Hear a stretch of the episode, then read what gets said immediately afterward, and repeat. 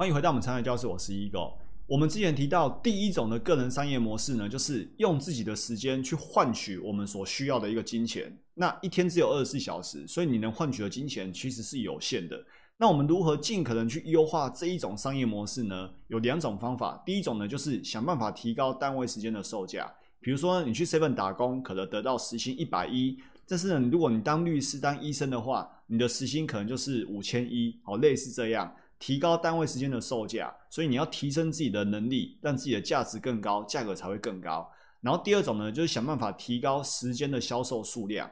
但是因为时间就是这么过而已啊，我们一天如果就只能卖一次时间，那怎么办？所以呢，优化的过程呢，就是你不只是为老板打工，同时间你还是为自己打工。所谓为自己打工，就是说你在上班的时间，你付出时间帮老板做这些资料，但是呢，你也保持一个学习成长的心情，在看待这一件一件大小事情。于是呢，你付出时间换取薪水的过程呢，你也学到了哦，简报制作技巧、人际关系相处，或者是领导力的学习等等的，而不是那种今天去上班工作八小时，但是呢，其实只想付出四小时的时间，并且得到八小时的薪水。然后呢，一副事不关己。那这样呢，你卖了时间给老板，然后呢，其实你只卖四个小时，心思也没有在学习成长，这样呢，很容易就快速被淘汰。OK，这是第一种个人商业模式。那我们今天来学习呢，如何启动第二种个人的商业模式？因为每个人的时间都有限，那时间这种特色呢，就是用过了就没有了，甚至呢，你没有去用它，它也会过了，它不会再生，也没办法储存下来以后再用。所以呢，我们只能。把一份时间出售很多次，哦，时间没办法复制，但是呢，我们可以把一个时间卖很多次，然后呢，卖的次数越多越好。所以以李笑来说呢，他就写书，他书籍大卖，一卖卖好几年，所以呢，他赚很多钱，然后版税，所以他开了一个户头，把那户头的提款卡剪掉，然后呢，钱那个版税就不断的进来，然后呢，他心里就觉得，嗯，我在这本书里面赚了很多钱。他说呢，这也是一种财富自由的表征，哦，有钱到不用去。领这个这张提款卡里面的钱，但是呢，因为他写了，比如说他花了一年时间写了一本书，一卖卖了五年，然后一直常卖，那这就是一份时间卖了很多次。那李潇来说呢，一切的内容制造都是第二种个人商业模式的范畴，比如说出书，比如说唱歌哦，歌手发片，或者你画了动漫哦，比如说你画了。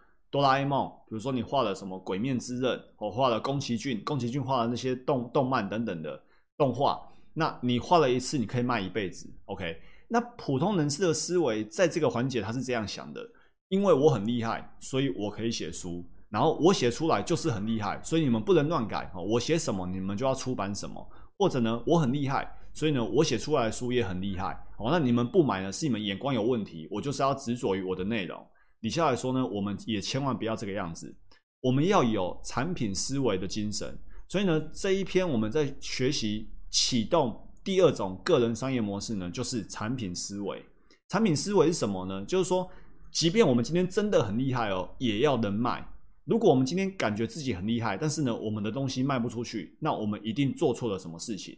那那个事情呢，最重要就是这两个字，叫做刚需。也就是说呢。你今天产出的产品呢，必须符合消费者所需要的，没有什么东西比这更重要。如果你做的不够好，但是呢，你符合消费者的需求，你还是卖得出去。如果你做的很好哦，但是不是消费者所需要的，而且刚需呢是特别特别需要的，那你做的很好也不会卖。所以你东西的能力呀，你的品质也好啊，都排在刚需之后。如果市场没有需求，哪怕你做的很好，你能力很强，可以产出很好的东西。都没有用，因为你还是卖不出去。那卖不出去呢，你就没办法换到金钱，对不对？所以刚需是非常必要的。但以李笑来来说呢，他就发现大家在学习外语，尤其是英语的时候呢，大家优先在乎的是智慧哦，词汇。所以呢，他就写了一本书，叫做什么什么什么呃，假设一千个词汇，然后呢，针对这本书去卖。那这本书他也不是乱写的，他透过他的一个城市撰写，去去研究统计。过往考试最常考的这些词汇，然后呢，汇整出一个通过考试很需要的一个词汇的一本书。结果这本书呢，反而超级大卖。OK，所以你看，他不是说哎自己英文能力很好，写了一本书就要卖，而是呢，他不止英文能力好，而且他还去做了很多统计研究，了解学英文的人他的刚需在哪里，然后呢，去符合市场的需求，去做出这个产品。又好比他有一本书叫做《把时间当朋友》，它里面有一个很简单严谨的逻辑，他说呢，时间不受任何人控制，管理时间不可能，只有管理自己才可能。用正确的方式做正确的事情，才是唯一正确的选择哦。结果呢，这个时间的管理的概念呢，满足市场的刚需，所以呢，他这本书呢又超级大卖。OK，所以我们学到就是，我们必须去满足消费者所需要的刚需。音乐常常常讲的是爱情，动漫还是爱情，很多书很多电影还是少不了爱情。为什么？因为爱情就是这个市场的刚需。所以再有能力的导演，再厉害的歌手。他们呢，都还是必须满足消费者的刚需。那个刚需呢，就是比如说爱情。OK，好，那服务业的人呢，他们很难去用到第二种个人销售模式，因为他就是花时间去服务你，所以呢，他几乎只能让自己呢一份时间出售一次。所以呢，李笑来说，他自己呢从来不踏进服务业这个领域，因为呢，踏进这个领域永远就只能在第一种个人商业模式，就是一份时间卖一次。所以呢，要想办法摆脱无法运用这个第二种商业模式的尴尬。那所以呢，如果你是在服务业的人，你接下来就要开始去训练自己的创造跟创新能力，而不是靠自己的机械工作能力。因为呢，这种机械工作能力呢，在不久就要被机器人给全部取代掉了。所以你要有创造跟创新能力，然后去思考说市场的刚需在哪里，去满足满足大家的刚需，你就有机会呢换取你所需要的金钱。OK，所以结论就是呢，刚需，尤其是消费者所需要的刚需。那我也曾经看过一句话，有记者问马云说：“你是如何赚到这么多钱的？”马云给记者的回答是：“我没有盯着钱看，我是盯着需求看，哪里有需求，我就哪里去满足。那当我满足了对方的需求，对方呢自然就会拿钱给我，因为我满足了他的需求。